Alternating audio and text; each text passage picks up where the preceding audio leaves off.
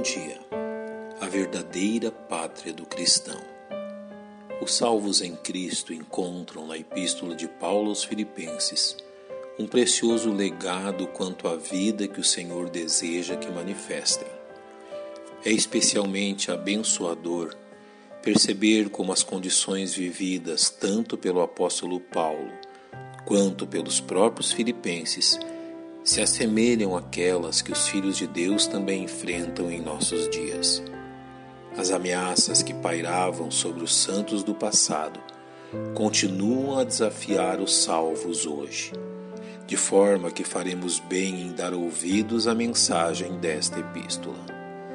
Havia especificamente em Filipos um grupo de pessoas a quem o apóstolo Paulo descreve no terceiro capítulo desta epístola e que muito se assemelham à moderna forma de evangelicalismo praticado em nossos dias. Ao descrever tais pessoas, o apóstolo usa de palavras fortes, como no primeiro capítulo de sua carta. Verdade é que também alguns pregam a Cristo por inveja e contenda, mas outros de boa vontade. Sua linguagem é ainda mais forte ao chegar ao terceiro capítulo, quando diz: Porque muitos há, dos quais muitas vezes vos disse, e agora também digo, chorando, que são inimigos da cruz de Cristo. Mesmo que tais pessoas se auto-intitulassem cristãs, seu modo de vida permitiu o apóstolo identificá-los como pessoas ímpias, que causam mal ao Evangelho e aos verdadeiros salvos. No verso seguinte, o apóstolo os descreve de forma ainda mais detalhada ao dizer: cujo fim é a perdição, cujo Deus é o ventre, e cuja glória é para a confusão deles, que só pensam nas coisas terrenas. Paulo os nomina claramente como pessoas perdidas, inconversos que permaneciam em sua incredulidade. Ao dizer que o Deus de tais pessoas era seu próprio ventre, o apóstolo está descrevendo a atitude desregrada de tais pessoas, entregues a toda sorte de desejos carnais e vivendo de acordo com suas próprias paixões.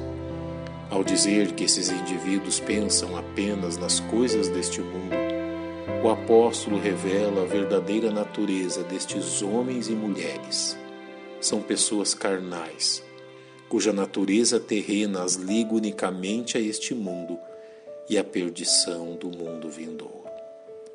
A interjeição que dá início ao verso seguinte revela aos salvos que a conduta esperada deles é essencialmente oposta à praticada pelas pessoas já descritas.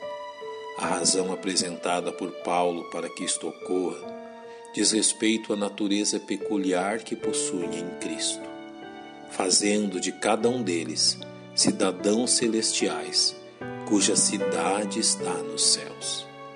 Esta cidadania celestial que lhes foi outorgada deve corresponder à lealdade que se espera deles quanto a seu Senhor e Salvador, enquanto peregrinos e forasteiros neste mundo. Dos cidadãos do céu, também se espera que vivam de acordo com as normas de sua pátria, representando seu soberano de forma condigna sua majestade. Ao escrever aos salvos em Roma, a questão que Paulo lança diante deles serve para todos os súditos do grande rei. Nós que estamos mortos para o pecado, como viveremos ainda nele? É dever dos cidadãos do céu demonstrarem neste mundo perdido a santidade e pureza que caracteriza as moradas celestiais preparadas por seu precursor. Finalmente, Paulo revela aos salvos a bendita esperança que deve os fazer andar acima da mediocridade deste mundo, ao lhes dizer que seus olhos devem estar fixos em sua pátria celestial, de onde também esperamos o Salvador, o Senhor Jesus Cristo que transformará o nosso corpo abatido para ser conforme o seu corpo glorioso, segundo o seu eficaz poder de sujeitar também a si todas as coisas. Estão salvos vivendo de acordo com esta viva esperança? Ou a fraqueza de imitar os libertinos que habitavam em Filipos os tem feito semelhantes àqueles cujo fim é a perdição, cujo Deus é o ventre e cuja glória é para a confusão deles, que só pensam nas coisas terrenas? Que os salvos em Cristo sigam o bendito chamado proclamado pelo apóstolo Paulo. Sede também meus imitadores, irmãos, e tende cuidado, segundo o exemplo que tendes em nós, pelo que assim andais. Pai, nós te louvamos pela tua instrução e te agradecemos em nome de Cristo. Amém. Que Deus vos abençoe.